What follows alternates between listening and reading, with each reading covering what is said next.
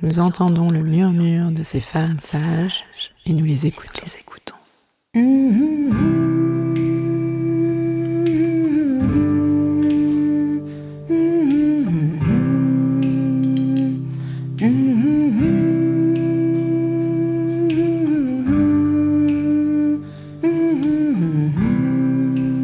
Elles sont gynécologues, sages-femmes, ostéopathes, psychologues, historiennes, toutes œuvrent à leur façon en faveur d'une prise en charge globale de la santé des femmes. Ce sont des femmes sages, car de par leurs expériences, leurs histoires de vie, elles ont quelque chose à transmettre. Elles ouvrent notre champ des possibles. À nous, femmes, patientes, thérapeutes, elles montrent le chemin vers une autre réalité. Elles prouvent par leur pratique quotidienne qu'une autre santé est possible.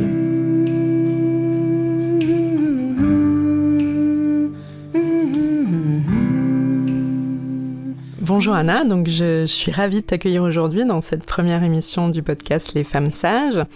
Donc tu es directrice adjointe du Centre d'information sur les droits des femmes et des familles du Bas-Rhin et chargée d'enseignement à la faculté de droit de Strasbourg. Alors avant d'aborder plus en détail les missions hein, du CIDFF et plus globalement les, les, questions de violence faites aux femmes, ce serait intéressant d'en savoir plus sur ton cheminement, sur ce qui t'a amené à t'engager sur ces questions de droits des femmes.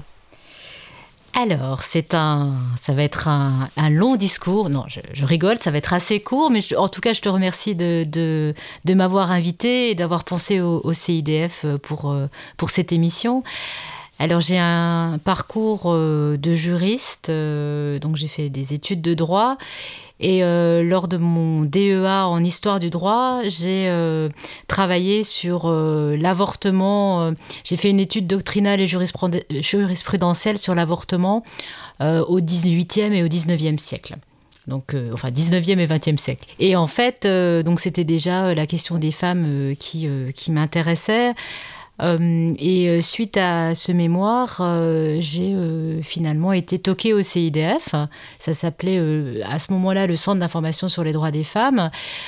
pour parce que j'avais envie de travailler dans une association qui s'occupait du droit des femmes et donc j'ai commencé à travailler en 97 dans cette association et donc je faisais j'étais juriste dans cette association et euh, au fur et à mesure de, mon travail dans, au CIDF, euh, j'ai souhaité euh, reprendre mes études. Alors j'ai fait des chemins un peu de traverse. je suis allée un petit peu par la, par le, sur le volet sociologique. J'ai fait un DESS s'appelait Ville et conflits. Et puis après, j'ai attendu encore un petit peu. Et puis j'ai repris finalement un master sur le droit de la famille. Donc on voit que ça tourne toujours euh, autour de la famille, euh, euh, des femmes, de, la participation, puisque le DESS Ville et Conflits, c'était sur la participation à la vie locale. Donc c'est un petit peu les, axes qui m'intéressent. Et en fait, suite à, ce master, j'ai entamé une thèse sur les, conflits de compétences en droit de la famille. Donc c'est c'est du droit de la famille, mais c'est aussi de la procédure, de la procédure civile. Et euh, donc, je continue à, je travaille toujours au CIDF et puis j'ai commencé les enseignements euh, à la faculté de droit euh, depuis maintenant presque dix ans. Voilà un petit peu mon parcours universitaire et comment je suis arrivé au, CIDF Donc, comme tu le disais très bien, le, CIDF et toi, c'est une longue histoire. Euh, donc, ça fait plus de 20 ans hein, que tu es impliqué dans cette association. Alors, c'est un acteur euh, historique hein, pour l'autonomisation des, des, femmes en matière de droit. Donc, euh, elle a été présidée à ses débuts par des figures telles que Françoise Giroud, Yvette Roudy, avec un statut un peu particulier dont tu vas peut-être nous parler, si tu peux développer un petit peu sur son histoire et ses missions principales. Effectivement, alors mon histoire au, CIDF, et comme tu le précisais, ça fait 20 ans. et, mais le CIDF est plus ancien que moi, hein, puisque à Paris, il a été créé en 1972 et euh, à Strasbourg en 1975. Donc on a un CIDF dans chaque département. Et euh, euh, il y a une fédération nationale donc à Paris. Et il y a aussi maintenant euh, une des fédérations régionales. Donc il y a une fédération euh, Grand Est pour ce qui, euh, ce qui nous concerne. Alors quand on entend que le CIDF est créé dans les années 1970, on voit bien qu'on est clairement dans les, dans, les, dans les grands mouvements sociaux par rapport à, par rapport à, l'avortement, par rapport à la contraception. quand les, les CIDF sont, sont créés, ils les centres d'information féminine ils avaient comme objectif euh, d'apporter euh, des informations aux femmes et aussi euh, de, comment dire, d'œuvrer à l'égalité pour les femmes et les hommes, notamment au niveau juridique, puisque dans ces années-là, le droit n'était pas le même pour les femmes et pour les hommes en défaveur des femmes. Ça, ce n'est pas un scoop, mais voilà. Et c'est vrai que jusque dans les années 1970, on parlait de puissance paternelle jusqu'en 1975 de puissance maritale. Donc c'est dans ce cadre-là, enfin dans ce contexte historique que le CIDF euh, a été euh, créé. Donc il a fait suite euh, au secrétariat, à la création du premier secrétariat à la condition féminine. Et quand ce secrétariat a été créé, l'association Centre d'information féminin euh, a été mis en place pour euh, appliquer, euh, on va dire, les politiques publiques. Donc il y a un lien assez fort avec les... les politiques publiques. c'est vrai qu'aujourd'hui encore, nous dépendons pour certaines de nos missions du secrétariat d'État aux droits des femmes et à l'égalité. Alors les missions actuelles des CEDF, dans tous les CEDF, à, minimum, à minima, il y a de l'accès aux droits. Donc euh, l'accès au droit, euh, c'est euh, toute personne qui, qui peut venir se renseigner sur des questions assez larges, mais c'est vrai que nos principales questions sont relatives aux droits de la famille, donc divorce, séparation, droit de visite non exercé, et puis aussi les questions des violences, violences conjugales, harcèlement, harcèlement sexuel au travail, enfin toutes ces questions peuvent être euh, traitées au sein de nos, de nos permanences juridiques qui sont gratuites et confidentielles. Après, tu le disais au tout départ, tu parlais d'autonomisation des femmes. Et euh, pour l'autonomie des femmes, c'est vrai que le, travail, l'insertion professionnelle est un, facteur d'autonomie assez important. Et dans ce cadre-là, on a des services d'accompagnement professionnel pour les femmes. Donc elles peuvent venir. Euh, euh, c'est gratuit, c'est, euh, ça peut être une fois pour une lettre de motivation, mais ça peut être aussi pour un accompagnement à, plus euh, long terme. Après, on a aussi comme service, on, travaille beaucoup sur l'égalité professionnelle et en direction des entreprises. Et on travaille aussi sur la question de la mixité professionnelle. Donc ça, c'est plus, on va dire, sur le volet professionnel. Et on fait beaucoup de formations aussi euh, par rapport aux violences faites aux femmes, euh, aux violences sexuelles en entreprise. Il y a, d'autres, on va dire, il y a d'autres services, mais ce que je viens d'énumérer montre un petit peu euh, euh, le fait que nous sommes une plateforme de service, c'est-à-dire que quand une personne va venir, on a une approche globale. Donc euh, elle va peut-être commencer par le service juridique et puis on va l'orienter vers le secteur professionnel. On a aussi des médiatrices familiales et j'ai oublié d'en parler, mais c'est très important. On a aussi des psychologues qui interviennent. Donc ils interviennent pour les femmes euh, victimes de violences. Donc elles ont un espace pour pouvoir parler, pour pouvoir euh, avancer. Et euh, les psychologues interviennent aussi par rapport aux enfants qui ont été exposés aux violences conjugales, puisque on le dit assez souvent, c'est un tabou. Les violences, on n'en parle pas, on a honte, les victimes ont honte. Elles, culpabilisent et on peut imaginer que le tabou est encore plus fort pour les enfants et ce service, il est là aussi pour donc ouvrir un espace de parole pour ces enfants. Et euh, aussi, euh, une autre question qui, a, qui est, qui est pas très abordée dans notre société, c'est les enfants endeuillés, donc qui ont connu le deuil d'un ou de leurs deux parents. Et là aussi, euh, il y a un service pour ces enfants. Donc en plus de femmes battues, les médias parlaient certainement à l'époque et, et, et ça subsiste encore aujourd'hui de, de, drames familiaux, drames de la séparation. Et, euh, mais on entend davantage aussi parler de violences sexistes, de violences fondées sur le genre et plus récemment de, de féminicide. Donc est-ce que tu peux revenir peut-être sur ces termes et en donner une définition plus claire et aussi traduire pour nous les implications que, que ce changement de langage euh, euh, a Merci pour cette question. qui est très intéressante. Hein. Oui, c'est vrai que, que les, les, termes qu'on emploie sont importants, puisque tu le précises, derrière, il y a des enjeux importants.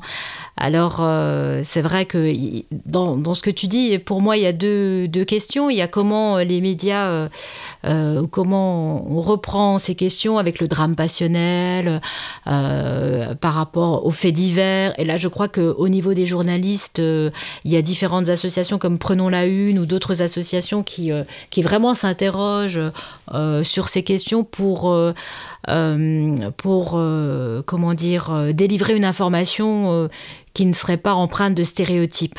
Euh, stéréotype, euh, voilà, c'est une question d'amour qui a mal tourné. Voilà, ça c'est, je trouve que c'est important.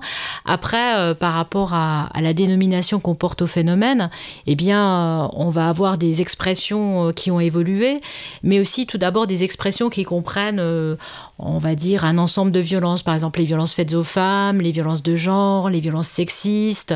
Là, ça comprend l'ensemble des violences. donc, il va y avoir les violences au sein du couple, mais ça va être aussi le viol, ça va être les mutilations euh, génitales, ça va être euh, euh, l'avortement, la prostitution. Donc ce sont des, des, des, définitions très, très générales. Et entre violences faites aux femmes, violence à l'égard des femmes, là c'est une traduction des, des, termes anglo-saxons et les féministes vont dire mais non, on peut pas le traduire comme ça parce que à l'égard il y a ce côté un peu bienveillant. mais je vois que c'est toujours traduit comme ça. Mais voilà. Donc il y a ces termes généraux. Euh, après, entre sexiste et genre, eh bien, euh, eh bien genre, euh, ça apparaît depuis aussi la Convention d'Istanbul qui a défini ce terme et qui vient nous rappeler que femme euh, et homme. Euh, dans femme et homme, il y a une dimension biologique qui renvoie au sexe et une dimension euh, sociale qui renvoie au genre. Donc violence sexiste, on pourrait dire que ce sont des personnes qui vont, qui vont l'utiliser quand on est plus sur une définition, pour, une définition des femmes et des hommes à partir du sexe et, dimension, enfin violence de genre, on est plus sur la dimension sociale. Ça peut être une, explication. Euh, et quand on va utiliser violence de genre, ce qu'on veut mettre aussi en avant, c'est effectivement cette dimension sociale de la construction des femmes et des hommes. Il y a ça. Après, il y a des personnes qui vont dire aussi qu'il est important de dire que ce sont des violences faites aux femmes par les hommes, pour montrer que, effectivement, euh, ce sont les hommes qui commettent ces violences. Donc on voit, quand tu parlais d'enjeu, pourquoi on utilise ça? C'est bien pour euh, mettre en avant euh, le fait que ça soit fait par des hommes. Après, voilà, féminicide, je trouve que c'est très très intéressant parce que c'est un terme qui existe depuis quelques années, qui a été théorisé, qui est passé par l'Amérique latine et qui revient en France. Et là, depuis, on va dire juillet, Hein, c'est quelque, tout le monde, tout le monde parle de féminicide, même les juristes, même les magistrats.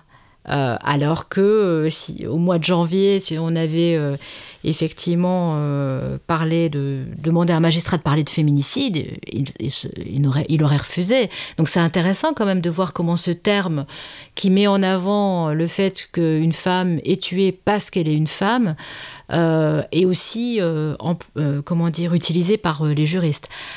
Alors, il y a quand même une petite résistance puisque l'étude qui a été faite, euh, qui a été faite euh, par rapport au féminicide a été euh, par le ministère de la Justice, a été appelée étude sur les homicides conjugaux, je crois. Donc, bon, on peut pas, voilà, c'est intéressant quand même de le noter. Donc il y a déjà, on a parlé de beaucoup de termes, et puis après, il y a des termes plus, euh, plus généraux, euh, plus spécifiques, pardon, qui concernent les violences au sein du couple, mhm. qui, qui, sont une forme de violence euh, faite aux femmes. Et là, eh bien, violence conjugale, on va dire, euh, concerne plus. Euh, c'est un terme qui a été utilisé il y, a quelques années, qui concerne les violences qui sont faites dans un couple marié, parce que conjugalité, c'est plutôt un couple marié, et aujourd'hui, on va plutôt parler de violence au sein du couple ou violence faite par un partenaire intime, qui est une traduction de, des expressions qui sont utilisées notamment par le Conseil de l'Europe. Et pour finir, il y a d'autres expressions encore, c'est les violences intrafamiliales et les violences domestiques. Et là, ça concerne les violences, toutes les violences qui ont, lieu au sein de la famille. Donc, ça va être les violences entre membres du couple, les violences faites aux enfants et les violences faites sur les ascendants. Et la différence entre violence domestique et violence intrafamiliale, en fait, ça dépend de l'organe qui produit euh, la, définition violence domestique, c'est clairement une définition qui est produite par le Conseil de l'Europe, la Convention d'Istanbul. La différence, elle se fait là.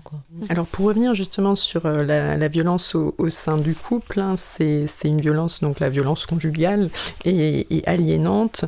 Aliénante dans le sens où la femme perd sa liberté, sa volonté, et c'est pour cette raison qu'on a parlé d'un cycle de, de, la violence, hein, qui explique pourquoi les femmes victimes de violence ne se défendent pas sur le coup et tardent parfois à quitter leur, leur compagnon ou leur, leur conjoint. Est-ce que tu peux nous décrire ce cycle de, de la violence?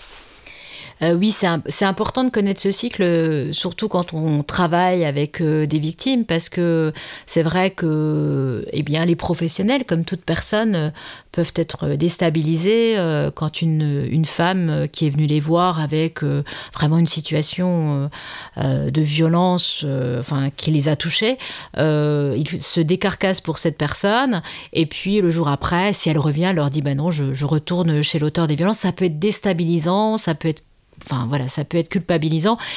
Et euh, le plus important pour un professionnel, c'est dans la capacité d'accueillir avec la même bienveillance la victime euh, chaque fois qu'elle reviendra. Donc c'est, c'est, pour ça que c'est important de, parler de ce cycle. Alors ce cycle, il a été euh, théorisé par euh, Leonore Walker en 1979 dans un ouvrage. Et c'est un cycle, enfin cette théorisation, elle est assez intéressante parce que elle, donc elle, est, elle a été construite à travers des savoirs psychologiques. Et euh, c'est intéressant parce que ces savoirs psychologiques et ce cycle, il a été finalement adopté par beaucoup de professionnels, les juristes, euh, les, travailleurs sociaux. C'est un cycle qui, euh, qui permet de comprendre et qui a dépassé, on va dire, son champ disciplinaire psychologique. Donc ce qu'elle nous dit, c'est que dans ce cycle, il y a quatre phases. Il y a une première phase, c'est la tension. donc, on va dire, c'est l'auteur qui rentre, euh, qui euh, commence à dire, voilà, bah, c'est mal rangé, tes enfants font trop de bruit. on sent qu'il y a une tension et on sent que, que madame, et je dis madame parce que c'est souvent des femmes, donc pour l'exemple, je veux dire madame, elle, se sent un peu mal à l'aise, elle a un petit peu peur. donc ça, c'est la première phase. Deuxième phase, c'est l'agression stricto sensu, c'est effectivement une claque qui part, une insulte. Et, euh, et après, il y a une troisième phase qui est la justification. Donc c'est là où, le professionnel doit savoir euh, où, où, madame se trouve, hein, parce que monsieur va dire, euh, eh bien, si tu avais rangé, euh, si euh, tu avais fait correctement les choses, je n'aurais pas, euh, je n'aurais pas, je me serais pas comporté comme ça. Hein. Donc il va se justifier et Madame va le croire.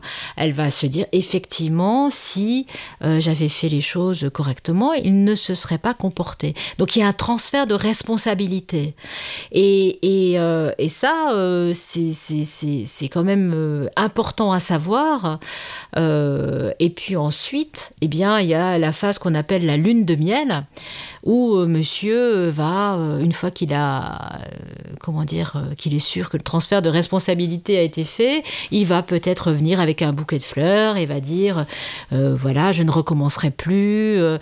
S'il a un problème d'alcool, il va dire, je vais me soigner. S'il n'a pas de travail, il va dire, je vais trouver un travail. Et donc, voilà, le, ça, c'est la, la quatrième phase du cycle dans les violences conjugales, le cycle se reproduit de manière plus ou moins rapprochée. Et euh, plus le cycle se reproduit, euh, plus euh, l'auteur, on va dire, plus la victime est en situation d'emprise, et plus la quatrième phase disparaît. La quatrième phase disparaît, et c'est là que ça devient dangereux, puisque c'est là où il peut y avoir des, des, des, des féminicides. Et, et, pour le professionnel, c'est intéressant de, de, savoir où se trouve la victime. Parce que si, en général, la victime va venir juste après l'agression, Hein. Euh, l'agression qui peut être très violente. Hein. Et euh, euh, à ce moment-là, la victime décide de partir, elle va tout faire. Sauf qu'après, quand elle rentre, ou si elle rentre, il va y avoir la phase de justification. Et donc il est très difficile après pour le professionnel de, de, pouvoir faire valoir les arguments qu'il a fait valoir, puisque la victime va croire effectivement que si elle se comporte différemment, il va changer. Donc c'est ça qui est intéressant à connaître dans le cycle pour euh, travailler avec les victimes. Euh, merci. Alors ce matin, j'ai lu un témoignage poignant et je partage un extrait euh, avec toi. Donc, chez nous, la violence était là depuis toujours. Petite, je blottissais mon esprit dans un coin pour ne pas la voir, ne pas l'entendre, mais mon corps, lui, savait la détecter. Il avait appris à percevoir, à pressentir sa venue. Sa déferlante, je la captais. En observant ma mère, en ressentant ses émotions, je percevais sa nervosité, ses gestes brusques, la tension. Sans même m'en rendre compte, enfant, je vivais en apnée. Et alors ce témoignage, c'est le, témoignage de Françoise Le Goff. Hein. Elle, a, grandi dans l'ombre d'un père euh, colérique et alcoolique.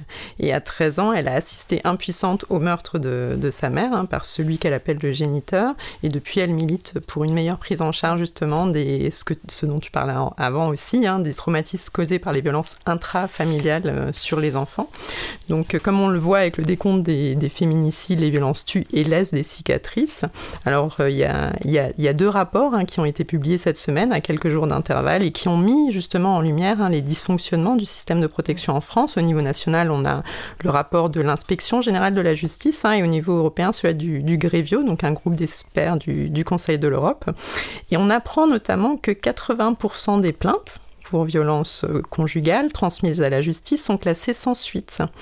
Et que rares, donc déjà on part du principe où rares sont les femmes qui portent euh, mmh. plainte, et lorsqu'elles portent plainte, elles ne sont pas entendues. Donc la question c'est pourquoi et, euh, et, surtout comment assurer une, une meilleure euh, prise en charge?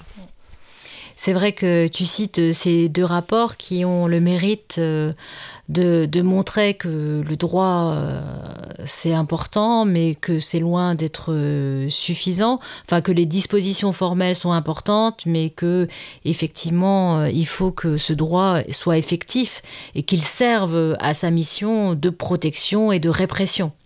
Et dans les deux rapports, on, voit bien que cette mission de protection euh, des, victimes euh, que, s'est donné le droit n'est pas, pas remplie.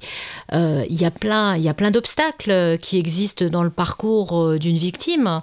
déjà, il faut qu'elle soit, il faut qu'elle soit crue dans, dans, dans dans ce qu'elle va dire. Et ça, les associations sont, on va dire, le premier le premier sas où elle peut passer, où, effectivement on n'est pas dans des procédures d'enquête. Donc en général, les associations, quand elles reçoivent les victimes, euh, donnent comme principe de départ, on vous croit, et ça leur permet de, parler. Euh, après, euh, il y a donc ce parcours, je le présente de manière un peu linéaire, mais il n'est pas linéaire dans la, dans la réalité. Hein. Euh, après, euh, effectivement, il y a la rencontre avec, euh, avec les forces de l'ordre pour déposer plainte, parce que très souvent, c'est quand même le dépôt de plainte qui va permettre d'actionner les choses. Et là, eh bien, selon le professionnel qui va recevoir les victimes, eh bien, il va peut-être y avoir une phrase ou il va y avoir quelque chose. Peut-être classiquement, ce qu'on va dire à la victime, c'est mais il faut revenir avec un certificat médical. Alors que c'est tout à fait faux. Hein. On peut tout à fait déposer plainte sans euh, avoir de certificat médical. C'est vrai qu'après, dans la suite, il faut un certificat médical, mais déjà là, il n'y a pas ce besoin-là.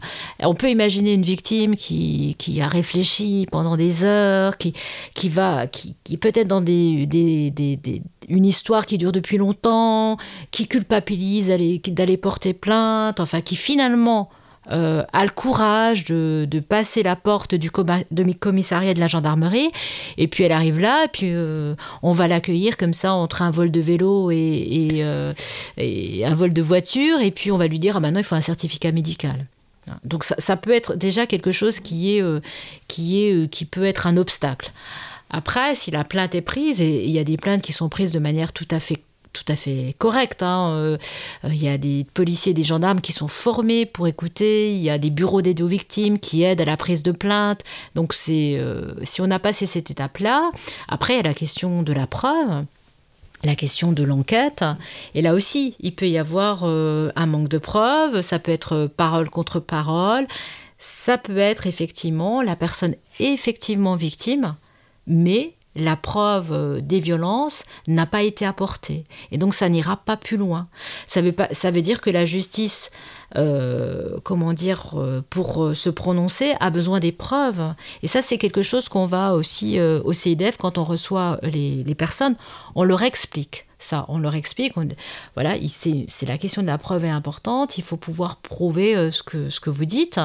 Euh, ça ne veut pas dire euh, que, ce que vous avez, vous avez vécu n'est pas vrai, mais au niveau de la justice, il y a des règles de preuve. Les règles de preuve pourraient être aménagées au niveau du système juridique français. Ça, c'est aussi un autre débat. après, pour certaines personnes, il y a aussi la question de la prescription notamment en matière de violence euh, sexuelle. Hein. Euh, eh bien, euh, c'est vrai que on sait que être victime de violences sexuelles, ça provoque des traumatismes très importants. Euh, les personnes peut-être euh, vont faire euh, des démarches thérapeutiques et à un moment vont vouloir porter devant la justice ce qui leur est arrivé. Et puis eh bien leur action sera prescrite. C'est-à-dire que, au bout d'un certain temps on considère qu'une infraction on peut plus la porter devant la justice. Et ça peut être difficile pour une personne. Même si les délais ont été notamment pour les mineurs ont été allongé en matière de, prescription. Donc ça, c'est voilà. Et puis il y a aussi d'autres d'autres comment dire d'autres écueils pour les victimes. C'est par exemple en matière civile. Euh, si elles demandent une ordonnance de protection, eh bien, il faut démontrer la vraisemblance des violences et le danger. Et là, on se trouve face à des juges euh, qui sont peut-être pas formés sur la question des violences, euh, et qui vont avoir une exigence au niveau de la preuve qui, peut, qui va être importante. Ou bien qui vont dire, bah oui, effectivement, il y a des violences, mais il n'y a plus de danger, donc on ne va pas accorder l'ordonnance de protection. Et euh, c'est vraiment quelque chose, euh, enfin le, parcours judiciaire tel qu'il est aujourd'hui en France, c'est vrai que c'est quelque chose à connaître parce que pour une victime, si elle s'engage dans le parcours judiciaire et que le résultat n'est pas en sa faveur, et bien derrière, on a le discours de l'auteur. Tu vois, je t'avais dit, tu vois, je t'avais dit, j'ai raison, je connais des gens, ce qui n'est pas vrai, hein, mais je, connais le droit. Hein. Donc voilà, il y a tout, il y a à plein de niveaux, on peut on peut réfléchir sur comment améliorer le, parcours des, victimes. Puisque tu en abordé la, la question du droit de la famille avec toi, euh, il y a aussi, euh, bah, c'est le rapport du Grévieux justement qui, questionnait l'exercice conjoint de mmh. la, mmh. parentalité et qui dit, je cite, c'est un moyen pour l'agresseur de mmh. continuer de maintenir l'emprise et la domination sur la femme et sur les enfants. En fait, ça aussi, c'est un point qui... Ça, c'est vrai que c'est quelque chose d'important ce que tu dis parce que... Euh, alors, euh, dans beaucoup de situations, quand il y a un couple, il y a des enfants.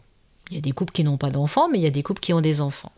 Et donc, quand il y a des violences et quand il y a la question de la séparation, eh bien, euh, c'est vrai que le, droit français met en place un, principe d'autorité parentale conjointe, sauf exception. Donc, en général, les, les, parents ont les mêmes droits et les mêmes devoirs. Et, euh, euh, quand on se présente devant le juge aux affaires familiales pour organiser la séparation, bah ce juge, il a été euh, élevé lui aussi avec le principe de la coparentalité. Donc il a du mal à mettre en place des mesures qui, euh, qui mettrait, euh, on va dire, euh, l'exercice unilatéral de l'autorité parentale.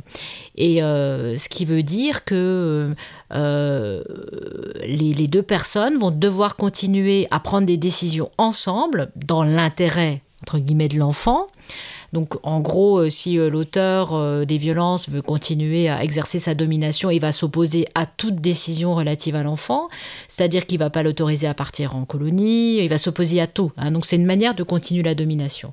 Après, c'est aussi eh bien, des, des, décisions qui mettent en place des droits de visite et d'hébergement. Euh, alors qu'il y a une interdiction d'entrer en contact avec la victime, mais pour euh, le droit de visite et d'hébergement, il y a une rencontre. Et on sait qu'au moment des séparations, c'est là où il peut y avoir un danger important. Et donc, euh, c'est au droit, au droit, il en a les moyens juridiques de protéger la victime et de protéger les enfants en utilisant, alors, soit en supprimant le droit de visite et d'hébergement, ou soit en le mettant en place dans des droits de visite, dans des espaces médiatisés. Mais il n'y en a pas beaucoup. Donc voilà, c'est, il y a plein de choses à améliorer dans, dans, dans ces questions-là. Merci beaucoup Anna de nous avoir euh, rejoints. Merci à toi. Merci à toi. Les Femmes Sages est une émission réalisée par Mathieu Sisvillers sur une musique originale de Noufissa Kabou et Emmanuel Simula. Tous les épisodes sont disponibles sur Spotify, Deezer et toutes les bonnes applications de podcast. Retrouvez-nous chaque mois pour un nouvel épisode et en attendant, prenez soin de vous.